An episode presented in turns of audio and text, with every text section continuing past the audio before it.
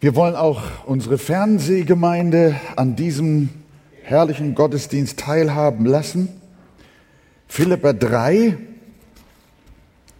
Vers 17 bis 21. Werdet meine Nachahmer, ihr Brüder, und seht auf diejenigen, die so wandeln, wie ihr uns zum Vorbild habt. Denn viele wandeln, wie ich euch oft gesagt habe, nun aber auch weinend sage, als Feinde des Kreuzes Christus. Ihr Ende ist das Verderben, ihr Gott ist der Bauch. Sie rühmen sich ihrer Schande und ihr Sinnen ist auf das Irdische gerichtet. Unser Bürgerrecht aber ist im Himmel, von woher wir auch den Herrn Jesus Christus erwarten als den Retter. Vater im Himmel, wir bitten dich in Jesu Namen, dass du nicht nur unsere Täuflinge, sondern alle, die wir gekommen sind unter dein Wort, jetzt ansprechen möchtest, an unserem Herzen zum ewigen Leben. Amen.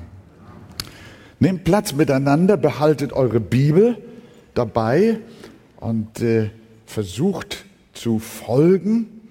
Paulus hat den Mut, sich als Vorbild für die Philipper zu empfehlen.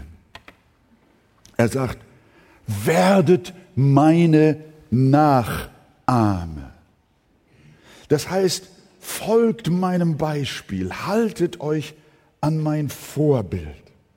Aber wie kann dieser Mann die Christen in Philippi dazu aufrufen, seinem Vorbild zu folgen, der doch im selben Kapitel gerade geschrieben hat, nicht, dass ich schon erlangt hätte oder schon vollendet wäre.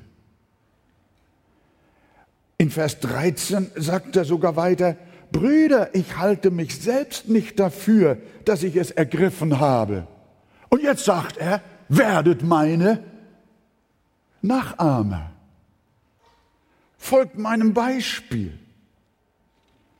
Erst sagte, ich bin nicht vollkommen, ich bin noch im Fleisch und habe noch mit Sünde zu kämpfen, aber nun bitteschön, wie kann dieser unfertige Mensch sich anderen zugleich zum Vorbild machen? Er zielt nicht darauf ab, sich in derselben Weise vorbildlich zu geben wie Christus. Gebt mal ein bisschen Acht jetzt. Jesus allein war vollkommen. Er allein war ohne Sünde. Er allein ist das wahre Ebenbild Gottes und der Abglanz seiner Herrlichkeit. Paulus war nicht der Abglanz der Herrlichkeit Gottes. Das war Jesus. Jesus ganz allein. Und deshalb weist Paulus alle Gläubigen zuerst auf Jesus. Er ist unser Vorbild. Er ist unser Meister. Und wir sollen nicht Menschen, sondern Christus nachfolgen. Einverstanden? Darum schreibt er im selben Brief, ein jeder sei gesinnt, wie Jesus Christus auch war. Nicht an Menschen, sondern an Christus sollen wir uns orientieren. Er ist unser Ziel. In sein Bild und nicht in das Bild eines Menschen sollen wir verwandelt werden. Ähnlich zu werden wie Jesus, das ist das eine große Ziel der Kinder Gottes. Wisst ihr das eigentlich? Wenn du fragst, was ist mein Ziel als Christ? Dann lautet die Antwort, so werden wie Jesus. Denn wenn wir nicht so werden wie Jesus, werden wir nicht in den Himmel kommen. Das ist das Ziel. Gibt es nicht noch viele andere Ziele, die Christen auch noch verfolgen sollen, zum Beispiel anderen dienen, Nächstenliebe üben, beten oder Seelen gewinnen? Sind das nicht auch wichtige Ziele und viele andere Sachen, die einem Christen noch wichtig sein sollten, außer Jesus ähnlich zu werden? Das sind alles ganz gewiss auch wichtige Ziele, aber sie alle sind diesem einen untergeordnet. Denn wenn du lernst zu dienen wie Jesus, zu beten wie Jesus, Nächstenliebe zu üben wie Jesus, dann wirst du immer mehr so wie Jesus. Unser ganzes Christenleben zieht letztlich nur auf eines ab, wie der Römerbrief betont. Was sagt es in Römer 8, 29? Denn die er zuvor ersehen hat, die hat er auch vorherbestimmt wozu? Dem Ebenbild seines Sohnes gleichgestaltet zu werden. Welches Ziel hat Gott also mit seinen Kindern? Wir sollen so werden wie Jesus. Das ist eigentlich alles, mehr nicht. Ist genug? Das ist eine ganze Menge. Aber das ist es. Darum geht's. Das ist Gottes großes Vorhaben mit uns. Sein Ziel ist nicht, dass es uns gut geht, wir mit Jesus ein besseres Leben haben, keine Probleme mehr haben und dass wir möglicherweise auch lange leben. Sein Ziel ist nicht, dass wir von Wunder zu Wunder und von Zeichen zu Zeichen schweben, sondern sein Ziel ist, dass wir dem Wesen und Charakter Christi gleich werden. Und darum lesen wir auch die Bibel. Was ist der Grund, dass du die Bibel liest? Um mehr Bibelwissen zu besitzen? Das ist gut. Aber es ist nicht der wirkliche Grund. Liest du die Bibel, um gute Ratschläge fürs Leben zu bekommen? Da steht viel drin. Aber darum geht es nicht. Das ist nicht der Grund, weshalb jemand die Bibel lesen sollte. Sondern der Grund, warum du die Bibel lesen sollst und darfst, ist, dass du darin findest, wie Jesus ist. Jesus hat gesagt, ihr forschet in der Schrift und sie ist es, die von mir zeugt. Wenn du wissen möchtest, wie Jesus ist, weil du ihm ähnlich werden möchtest, wo musst du dann hinschauen? In die Luft? Zu irgendeinem wunderbar geschnitzten Altar? Nein, in die Bibel. Gottes Wort zeigt uns, wie Jesus war. Und die Bibel zu lesen ist damit begründet, dass wir in ihr und durch sie Jesus erkennen. Und das ist auch der Grund, warum der Heilige Geist gekommen ist. Er ist es, der unser Herz in die Art Christi verändert, die wir in der Schrift erkannt haben der Heilige Geist führt Menschen zur Bibel, lässt sie darin das Wesen Christi erkennen und verändert dementsprechend ihr Herz. Auch dein Herz, das tut er jetzt auch. Jetzt während der Predigt wirkt der Heilige Geist mit dem Instrument der Heiligen Schrift und arbeitet an unseren Herzen. Gottesdienst ist ein wunderbarer Prozess, ein Teil, ein sehr wesentlicher Prozess, vielleicht der Theorieunterricht für die Praxis, dass du immer mehr so wirst wie Jesus. Der Heilige Geist ist nicht wegen, irgendwelcher Phänomene oder aufregender Manifestationen gekommen, dass die Leute stöhnen sollen, sondern er ist schlicht gekommen wegen der Umwandlung unseres Charakters in das Ebenbild Christi. In unserer Zeit ist das ganz wichtig, dass der Nebel, was wir alle so denken, was Christen sein sollen und ihr Ziel ist, dass das mal verschwindet und wir Klarheit gelangen, worin es im christlichen Leben eigentlich wirklich geht. Denn unsere Gleichgestaltung mit Jesus ist unerlässliche Voraussetzung für den Eingang in die Herrlichkeit. Wenn wir nicht werden wie Jesus, werden wir nicht in das Himmelreich eingehen. Ohne Heiligung wird niemand den Herrn sehen. Und deshalb weist Paulus die Philippe auf keinen anderen hin als auf Christus. Und er sagt hier, was ich eben gerade so sagte, das ist eigentlich das, was Paulus hier im Philipperbrief mit seinen Briefempfängern bespricht. Sagt, Philipper, seid gesinnt, wie Jesus Christus auch war. Wandelt ihm nach. Seid so demütig wie er. Seid so dienstbereit wie er. Seid so voller Hingabe wie er.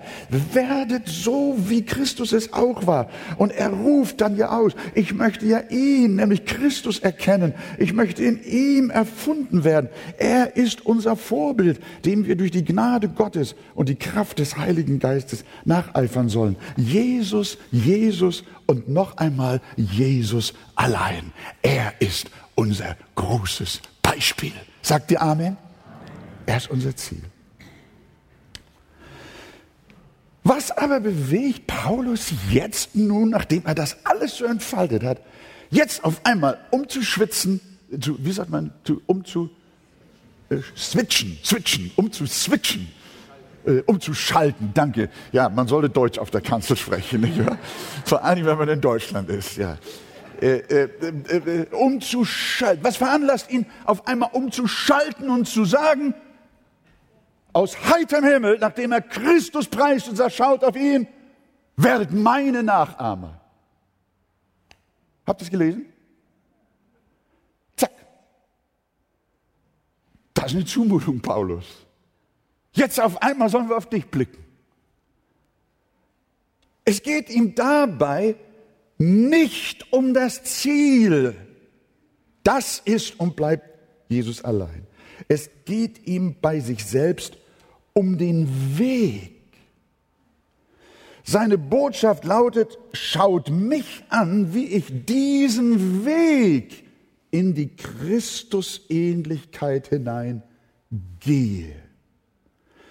Schaut, mit welcher Entschlossenheit ich diesen Weg zurücklege. Ich habe das Ziel noch nicht ergriffen, genauso wie ihr auch noch nicht. Aber blickt auf mich und seht, wie ich laufe. Folgt meinem Beispiel, in welcher Art und Weise ich das Ziel der Vollkommenheit zu erreichen suche. Diesen Weg musste der Heiland nie zurücklegen. Denn Jesus war immer vollkommen. Wir können an Jesus nicht lernen, wie er ein Sünder war und durch ein Leben der Heiligung in die Vollkommenheit gelangte. Jesus war schon immer ohne Sünde. Jesus war von Ewigkeit her heilig. Und er war schon immer rein. Und darum können wir bei Jesus nicht beobachten, wie er von Unvollkommenheit zu Vollkommenheit gelangte. Denn Jesus war immer vollkommen. Er war immer Gottes tadelloses Ebenbild. Und bei ihm gibt es in dieser Hinsicht keinen Fortschritt. Wir müssen uns Jesus wie den Gipfel eines hohen, beschwerlichen Berges vorstellen. Da oben ist Jesus. Er ist unser Ziel. Die Spitze ist unser Ziel. Und was wir nun brauchen, ist ein guter Bergführer. Wir brauchen keinen, der mit einem Hubschrauber hochgeflogen ist und uns von da oben zuruft, schaut, ich bin schon hier, seht zu, dass ihr da unten auch raufkommt. Ein solcher ist uns auf, einem, auf unserem Wege nach oben keine Hilfe. Was wir brauchen, sind Bergführer, die genau wie wir noch nicht oben sind, die auch noch nicht das Ziel erreicht haben, die uns aber zeigen können, wie wir am besten wandern und wie wir am besten klettern können, die uns die Hand reichen und sagen, folge mir, ich weiß, wo es lang geht. Stimmt das? Ich brauche jemand, der mir ein Beispiel davon gibt, wie ich während des Aufstiegs mit Hindernissen fertig werde. was ich tun muss, wenn ich gestolpert, wenn ich gefallen oder sogar vielleicht abgestürzt bin. Geistlich gesehen, ich brauche jemand, der mir zeigt, wie ich mit Sünde umgehe, mit Anfechtungen, mit Enttäuschungen, mit Ärger und Frust, wie mit meinem Stolz und meiner Rechthaberei. Und was mache ich, wenn ich müde werde und resignieren will? Wie geht's dann weiter? Wie gut, dass da ein Paulus ist. Ein super Bergführer. Er ist nicht das Ziel. Paulus redet nicht davon und sagt, schaut mich an, ich bin euer Ziel. Nein, da bleibt er dabei, das ist Jesus.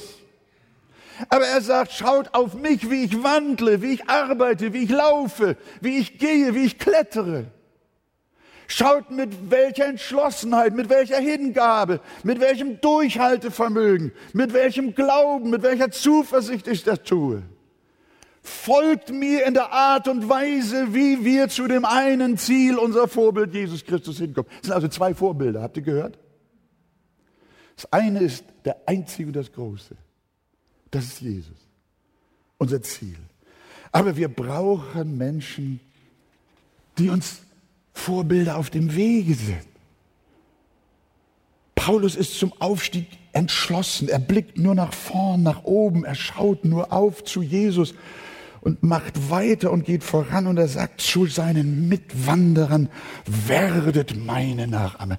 Es wäre, ach, ich, ich wünschte, ich könnte auch so wie Paulus zu euch sagen, werdet meine Nachahmer. Ich würde auch gern so ein guter Bergführer sein, aber ich habe manchmal die Leute auch, ja, ich habe, ich habe, nee, lass mal, lass leben. Paulus sagt, werdet meine Nachahmer, folgt mir. Und in der Tat, der Heilige Geist, wenn wir mal die Schrift schauen, dann sehen wir das. Der Heilige Geist hat diesen Mann für uns zu, zu, regelrecht zu einer Art Standard gemacht. Keiner dominiert außer Jesus selbst die neutestamentlichen Schriften so stark wie Paulus. Und Gott hat ihn tatsächlich zum Vorbild geformt wie keinen anderen der Apostel. Er kennt nur eines, nämlich hin zum Christusziel. Er ist ein echter Läufer, der Paulus. Ein starker Kletterer. Ein großartiges Vorbild. Aber Paulus geht noch weiter. Der ganze Satz lautet, werdet meine Nachahmer, ihr Brüder. Und jetzt, und seht auf diejenigen, die so wandeln, wie ihr uns zum Vorbild habt. Er spricht also nicht nur von sich allein, sondern auch noch von anderen, die ebenso ein Vorbild sind wie er. Und er sagt, seht auch auf sie. Wahrscheinlich meint er den Timotheus, von dem er im selben Kapitel auch so wunderbar gesprochen hat und ihn gelobt hat, dass er ein bewährter Mann ist. Oder Epaphroditus, von dem wir bei Paulus gelesen haben im selben Brief, dass er sein Leben nicht geschont hat. Also ich bin nicht allein, da sind auch noch andere Männer Gottes. Die sind ein Vorbild. Und so lauft auch wie sie. Was bedeutet das nun ganz praktisch für uns? Christus ist unser großes Ziel, unser Endziel, unsere ewige Norm. Aber wir brauchen auch, wie es jemand gesagt hat, Fleisch- und Blutbeispiele. Es ist gut, dass wir Paulus haben. Es ist gut, dass Timotheus und Epaphroditus in der Bibel ist. Aber wir brauchen auch Vorbilder, die heute leben. Wir brauchen heute vorbildliche Pastoren und Älteste, deren Lebenserfüllung darin besteht, immer mehr auf Christus hin zu leben. So wie Paulus dem Timotheus geschrieben hat, sei den Gläubigen ein Vorbild im Wort, im Wandel, in der Liebe, im Geist, im Glauben und auch in der Keuschheit. Das gilt auch heute Pastoren, Ältesten und Leitern. Seid ihr ein Vorbild im Vorangehen, im Gehorsam, in der Hingabe, im Drängen und Eifern hin zu Christus. Darin besteht unser göttliches Mandat als Leiterschaft, ein Vorbild zu sein. Wie Paulus. Die Tragik unserer Tage ist leider, dass es an solchen Vorbildern mangelt. Kirchen und Gemeinden haben die Standards biblischer Erwartungen immer weiter und weiter heruntergesetzt. Und viele, viele sind gefallen. Sie verloren den Pfad zu ihrer eigenen Christusähnlichkeit und rissen Tausende, wenn nicht sogar Millionen mit weg von diesem Weg der Gottseligkeit und stürzten ab als Irrlichter in den Abgrund zeitgeistiger Verirrung. Was die Gemeinde Jesu in unserer Zeit braucht, sind Männer und Frauen Gottes, deren Leben sich dadurch auszeichnet, dass sie mit einer heiligen Entschlossenheit Jesus Christus und seinem Wesen nachfolgen. Sagt ihr Amen dazu? Gott möge uns helfen. Wenn wir keine biblischen Vorbilder mehr haben, dann werden unsere Kirchen krank. Und davor möge Gott uns bewahren. Darum sei auch du ein Vorbild in der Familie. Da geht es los. Sei ein Mann Gottes als Vater, im Hauskreis, in der Gemeinde. Sei den Gläubigen ein Vorbild im Wort, im Wandel, in der Liebe, im Geist, im Glauben, in der Keuschheit. Sei ein Beispiel und lass die Menschen sehen, wie du von ganzem Herzen und mit ganzer Kraft dahin strebst, Christus immer ähnlicher zu werden, damit auch von uns gesagt werden kann, ihr Ende schaut an und folgt ihrem Glauben nach. Das ist ein sehnlicher Wunsch, auch meines Lebens, dass wenn ich eines Tages meine Augen zumache, an meinem Grabe nicht Schönfärberei betrieben werden muss. Dass man mich nochmal durch die Wäscherei, meine Biografie, durch die Mangel nimmt, nicht wahr? Und das Gute am Ende nur zu sehen ist. Sondern dass man sagt, jawohl, er war nicht vollkommen. Er war voller Fehler. Er war noch nicht zur Spitze gelangt. Aber er war auf dem Weg. Da wollte er hin. Und jetzt hat er es geschafft. Und das, liebe Freunde, nicht durch uns selbst, nicht, dass jemand jetzt glaubt, ich habe davon gesprochen, man könne die Seligkeit durch Anstrengung erreichen. Wenn du das verstanden hast und das auch meinst, dann bist du auf dem Weg zur Hölle. Niemand wird gerettet durch seine Mühe und seine Anstrengung. Aber wenn jemand sagt, ich bin ein Christ und ich habe den Heiligen Geist empfangen, dann setzt dieses neue Leben aus Gott auch eine Kraft frei, die dich verändert, die dich hin zu Jesus treibt.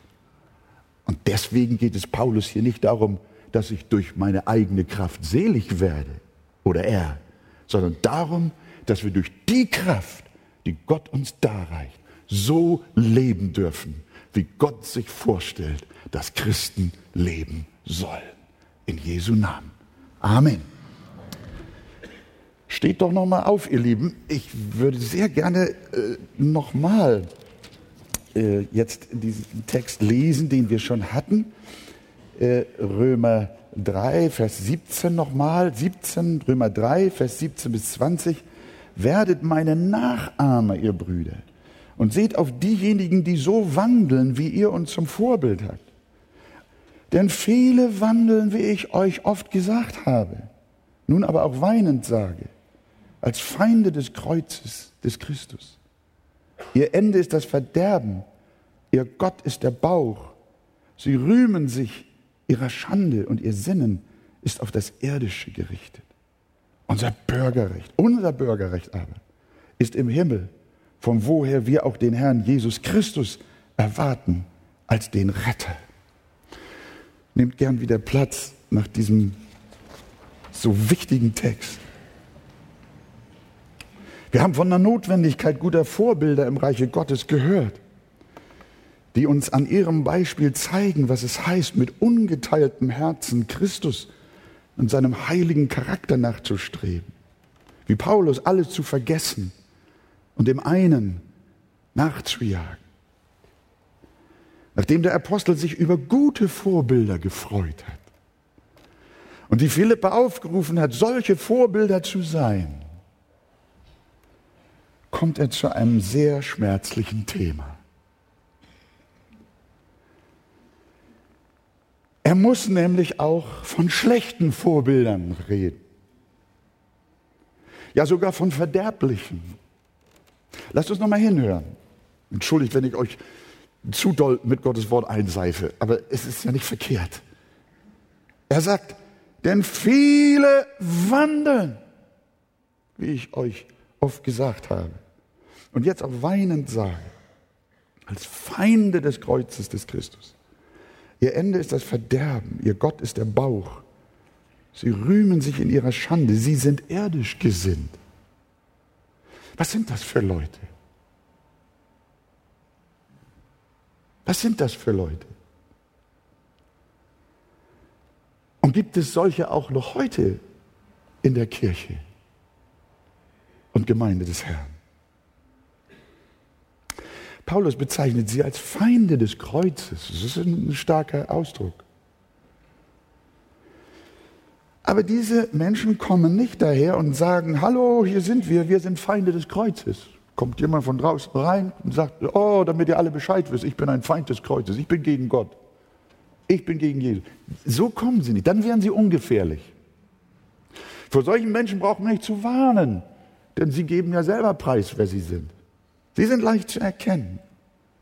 Wenn sie so auftreten würden, dann ginge keine Gefahr von ihnen aus. Nein, diese Leute behaupten, Christen zu sein und bezeichnen sich als Freunde und natürlich nicht als Feinde des Kreuzes. Sie sind Kirchen und Gemeindemitglieder und gehören möglicherweise sogar zur Leiterschaft. Es ist also gar nicht so einfach, sie zu unterscheiden. Und das Neue Testament macht uns immer wieder darauf aufmerksam. Jesus schon sagte, hütet euch aber von den falschen Propheten, die in Schafskleidern zu euch kommen, inwendig aber reißende Wölfe sind. Was ist also notwendig? Paulus sagt in 1. Korinther unter der Reihe der Gaben die Gabe der Geisterunterscheidung. Nach der müssen wir dringend auch streben. Achtet mal genau auf die Worte des Apostels, wie ernst er jetzt wird, wie wichtig ihm das ist, was er jetzt sagt. Es geht ihm nicht darum, andere schlecht zu reden, damit er besser dasteht. Nein, es geht ihm um ein Anliegen, das über sein und Nichtsein der Philipper-Gemeinde entscheidet. Er sagt, viele wandeln, wie ich, wie ich euch oft gesagt habe. Es war also nicht das erste Mal, dass Paulus den Philippern von dieser Gefahr gesagt hat. Er sagt, ich habe es auch nicht nur zweimal oder dreimal, sondern er sagt, ich habe es euch oft gesagt. Er hat es ihnen gesagt, als er bei ihnen war und er hat es ihnen geschrieben, als er in Rom im Gefängnis war hat es nicht vergessen. Vielleicht haben einige darauf ärgerlich reagiert und gemeint, Paulus höre überall die Flöhe husten und er habe eine krankhafte Angst vor falschen Lehren, so eine Art Phobie gegen alles, was nicht so denkt wie er. Mir sagte mal ein Pastor bezüglich des Eindringens unbiblischer Lehren in die Gemeinde, Wolfgang, übertreibe nicht, du musst an die Selbstheilungskräfte des Leibes Christi glauben. Paulus nun, stell dich nicht so an. Glaub mal an die Selbstheilungskräfte des Leibes Christi. Was schreibst du da so? Du nimmst dich doch nur wichtig. Bist du denn der Alleinseligmachende? Willst du sagen, die anderen sind alle verkehrt und du allein bist richtig? Das ist immer das, was man dann so rausbringt. Menschen, die sagen, Brüder, Schwestern, das Wort ist entscheidend. Nicht, was wir denken und fühlen und was die Zeit uns so rüberspült und die Philosophie und die Psychologie uns so mitteilen. Sondern wenn jemand sagt, komm, achte auf das Wort, dann wird immer gesagt, bist du denn der Einzige? Kann sein, dass sie Paulus auch so hingestellt haben. Aber der Apostel hielt nichts von solchen Beschwichtigungen, sondern wiederholte seine Mahnungen und setzt dann noch hinzu, was ich euch jetzt sage, das sage ich euch weinend. Habt ihr das gelesen? Denn viele wandeln, wie ich euch oft gesagt habe und jetzt auch weinend sage. Paulus weint, während er schreibt. Dieser starke Mann, dieser Theologe, dieser felsenfeste Bruder, der weint. Ein sonst so belastbarer Mann. Sein Herz ist gebrochen. Warum? Er sah eine tödliche Gefahr heraufziehen. Es war die Gefahr, dass Menschen sich als Christen bezeichneten, aber in der Sünde verharrten. Bewusst in der Sünde verharrten. Die Gemeinde in Philippi hatte Paulus ja nicht nur gegründet, sondern sie sollte doch ein Brückenkopf nach Europa sein. Wie kann sie das, wenn sie geistlich nicht gesund ist? Das war Paulus wichtig. Wenn heute über Gefahren für die Gemeinde Jesu gesprochen wird, wird häufig abgewunken. Aber so nicht Paulus. Er weint, wie er das schon einmal getan hat, als er sich von den Ältesten der Gemeinde in Ephesus verabschiedete. Da sagt er, denn das weiß ich, dass nach meinem Abschied reißende Wölfe zu euch kommen, die die Herde nicht verschonen werden. Darum seid wachsam und denkt daran.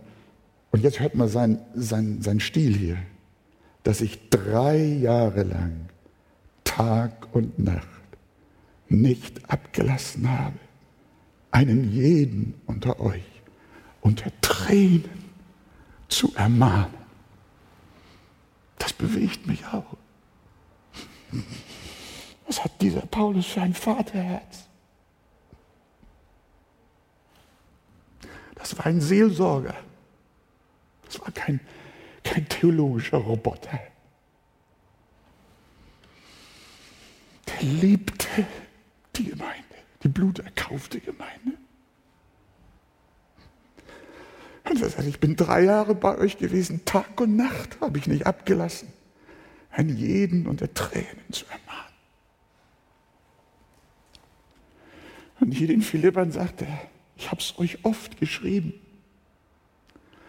Und diesmal tue ich es mit Weinen, mit Tränen. Manche Ausleger meinen, dass Paulus hier auf die Judaisten anspielt, die gelehrt haben, dass zur Errettung nicht nur Glauben aus Gnade nötig ist, sondern auch noch die Beschneidung und andere äußere Satzungen. Sie hatten Paulus zu Beginn unseres Kapitels, sie hatte Paulus zu Beginn unseres Kapitels, wie ihr euch erinnert. Ihr habt es ja auch da bei euch auf dem Schoß in der Bibel. Er hat sie, er hat sie Hunde genannt, böse Arbeiter und warnte, habt Acht auf die Zerschneidung das waren Leute, die die Gnade als nicht ausreichend ansahen und deshalb das Gesetz als zum Heil nötig predigten. Und das hielt Paulus für einen skandalösen Betrug am Evangelium, für eine Lüge. Aber in diesen Versen scheint Paulus eine andere Gruppe anzusprechen und zu meinen. Diese Gruppe predigte nicht Errettung aus Werken, sondern diese Gruppe predigte offensichtlich billige Gnade. Es gab seinerzeit schon Vorläufer der sogenannten Gnostiker, die lehrten, der Geist ist gut, aber Gegenständliches, wie zum Beispiel der menschliche Körper, der Leib, ist schlecht. Und so sagten sie, wir Christen sind im Geist erneuert. Und weil unser Körper aus Fleisch ist und somit böse, tut es nichts zur Sache, was wir mit unserem Körper machen. Wenn du unzüchtig und pervers mit ihm umgehst, macht nichts, denn das Fleisch ist böse und verdient nur Böses. Sei ein Fresser, sei ein Säufer, sei ein Ehebrecher und so weiter. Das ist alles in Ordnung, denn das betrifft ja nur den Leib, nicht aber den Geist, auf den es nach der Lehre dieser Leute allein ankommt. Sie propagierten im Namen des Evangeliums die Freiheit des Fleisches, also moralischen Liberalismus. Heute nennt man das theologisch Antinomismus. Dieser Begriff wurde sehr stark von Luther geprägt und heißt vom Lateinischen her Antinom, Antigesetz. Diesen Antinomismus vertreten bis heute Menschen, die behaupten, dass wir als Christen vom Heiligen Geist geführt werden und deshalb die Gebote als Regel für unsere Lebensführung keine Gültigkeit mehr haben.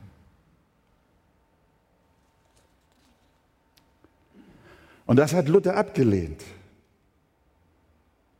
Denn als er diese Botschaft hatte, sola gratia, sola fide, allein durch Glauben, allein durch Gnade, kamen einige und sagten und viele, oh wunderbar, jetzt können wir leben, wie wir wollen. Die Gnade trägt uns, die Gnade hält uns, die Gnade bewahrt uns. Wir sind absolut sicher und deshalb können wir ruhig unserer Lust nachgehen. Das liegt hier offensichtlich vor. Jesus hat das abgelehnt. Paulus hat das abgelehnt. Ebenso wie alle anderen Apostel. Denn diese Ehrlehre sagt, ich bin Christ. Und ich glaube in vollem Maße an das Evangelium der Gnade. Darum spielt es keinerlei Rolle, wie ich lebe. Ich werde so oder so errettet, denn die Gnade überdeckt doch alles.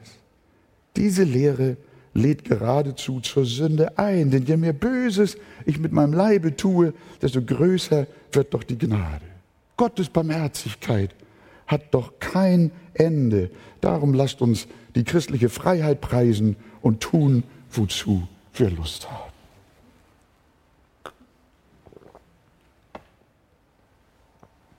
Was hat das mit uns zu tun? Ein solches Denken infiltriert auch heute Kirchen und Gemeinden. Kirchenmitglieder leben manchmal schlimmer als Atheisten. Und wenn sie gefragt werden, wie es denn mit ihrer Seligkeit steht, dann antworten sie, ich bin getauft. Soll heißen, mir kann nichts passieren. Ich habe mich schon als Kind gegen die Hölle Feuer versichern lassen. Auch in freien Gemeinden wird das Thema Gemeindezucht immer kleiner geschrieben. Gemeindedisziplinierung, Menschen ansprechen auf ihren Lebenswandel, das geht doch schon gar nicht. Das ist nicht mehr zeitgemäß. Das ist out of order. Denn das Privatleben der Mitglieder geht doch die Gemeindeleitung nichts an. Hauptsache, die Menschen glauben an Jesus, alles andere tut nichts zur Sache. Jeder soll sich vom Geist Gottes leiten lassen. Wenn er eine Frau hat, kann er sie heiraten oder auch so mit ihr zusammenleben. Und wenn er will, kann er sich auch scheiden lassen und eine andere heiraten. Ehebruch, was ist das schon? Wir sind halt so. Unzucht und Perversion, welche Rolle spielt das denn? Wir können doch unsere Triebe nicht unterdrücken, die uns der Schöpfer selbst gegeben hat. Also lasst uns alle lasst alle in der Gemeinde mitarbeiten, denn wir dürfen niemand ausgrenzen. Sie sollen alle so sein, wie sie sind. Denn sie lieben doch alle Jesus. Und im Übrigen sind sie umweltbewusst und kaufen auch in dritten Weltläden. Sie sind Christen.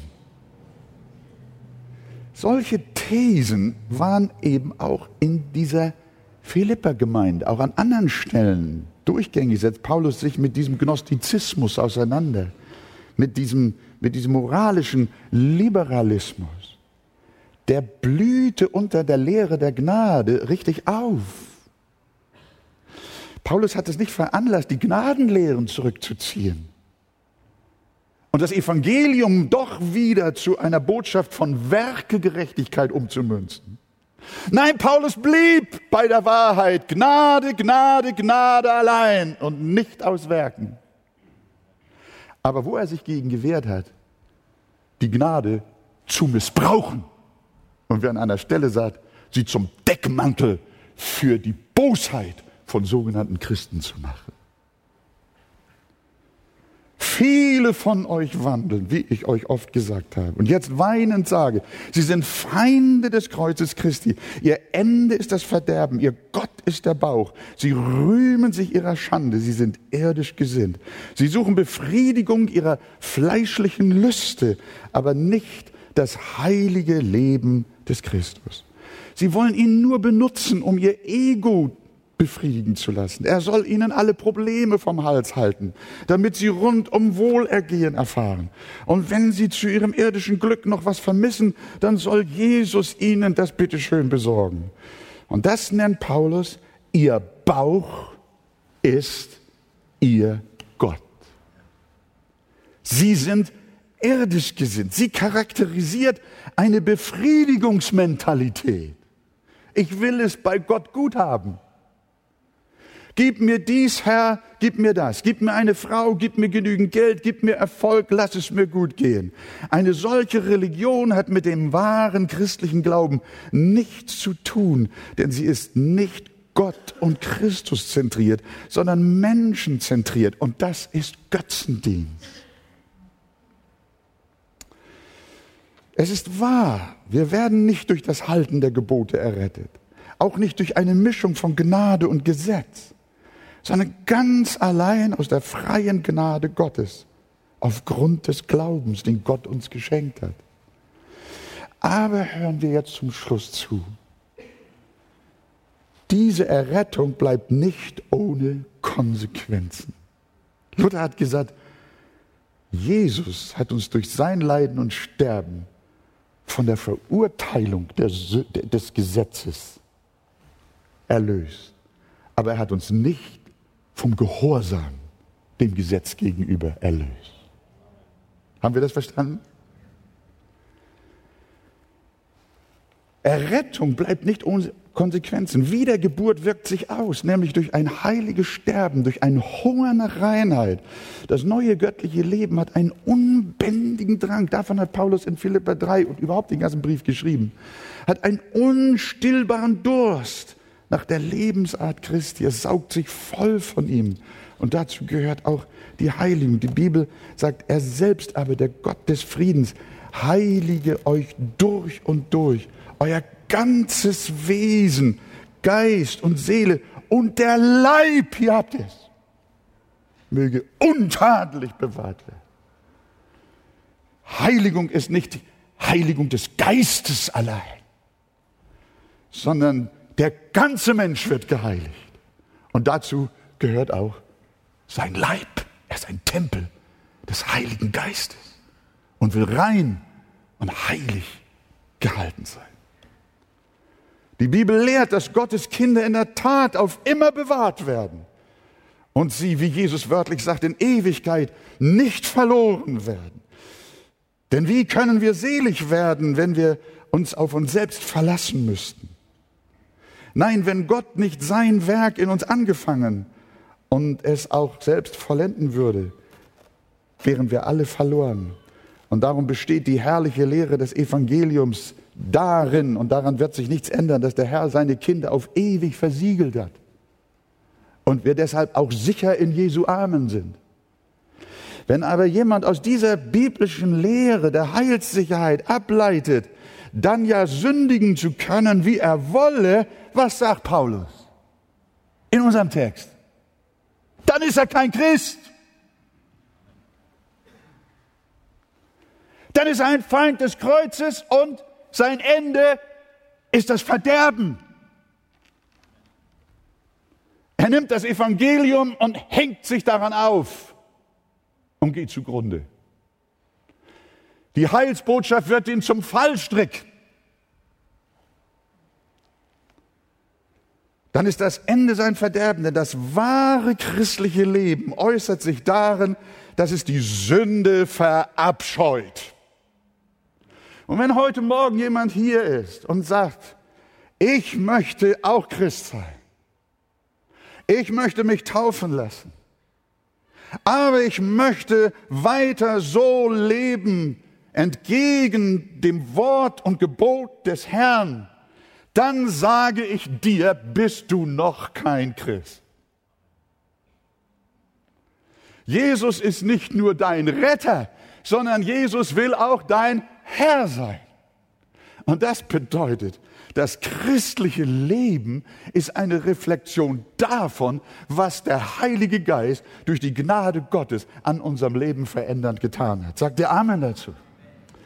Und deshalb möchte ich allen Menschen Mut machen, die ihr glaubt, ihr könnt auf die billige Weise Jünger Jesu sein.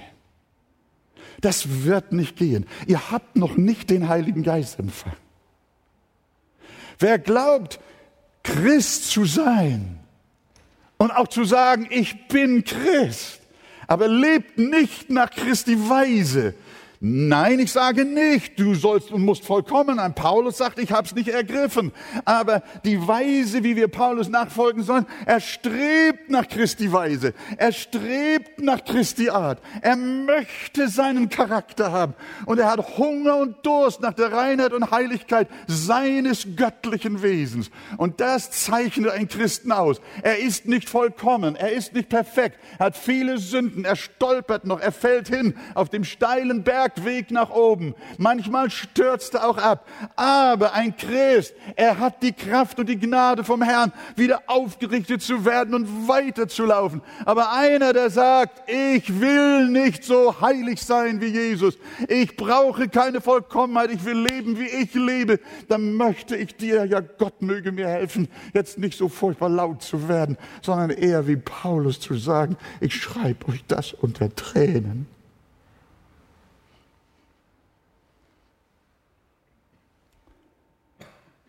Unter Tränen. Menschen sagen, sie sind Christen. Und sie leben wie die Welt. Paulus sagt, sie sind irdisch gesinnt. Sie sind keine Christen.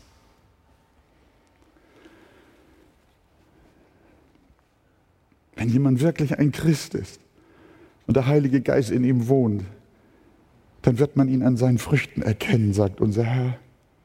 Man wird ihn nicht daran erkennen, dass er vollkommen und perfekt ist, aber daran, dass er der Umgestaltung seines Lebens nachjagt und von Herzen gern Gottes Wort gehorchen und es umsetzen möchte. Darum lauten die letzten Worte des Apostels, unser Bürgerrecht ist im Himmel. Von woher wir auch den Herrn Jesus Christus erwarten als den Retter, der unseren Leib der Niedrigkeit umgestalten wird. Da kommt er jetzt nochmal wieder auf den Leib zu sprechen. Auch der Leib wird umgestaltet. Nicht nur der Geist wird gleichförmig mit Jesus, sondern auch der Leib soll umgestaltet werden, gleichförmig wie der Leib der Herrlichkeit Jesu, Vermöge der Kraft, durch die er sich selbst auch alles unterwerfen kann. Nicht irdische und weltliche Gesinnung, ist das Kennzeichen der Kinder Gottes, sondern Heimweh. Heimweh. Die Sehnsucht nach der völligen Umgestaltung, auch nach der Umgestaltung unseres Leibes, entsprechend des Leibes Christi. Und das mögen Worte sein, die euch helfen in eurem Leben und auf eurem Wege um Jesu willen. Und Gott segne euch, ihr lieben Täuflinge. Das trifft auch euch. Jaget nach dem vorgesteckten Ziel. Ihr seid noch nicht da, aber Jesus erfüllt euch mit Kraft, mit Geisteskraft, dass ihr dem heiligen Leben nachjagt und der Sünde Ade sagt und ihr euch erweist als wahre Christen, die nicht irdisch gesinnt sind, sondern die Heimweh zum Himmel haben. In Jesu Namen. Amen.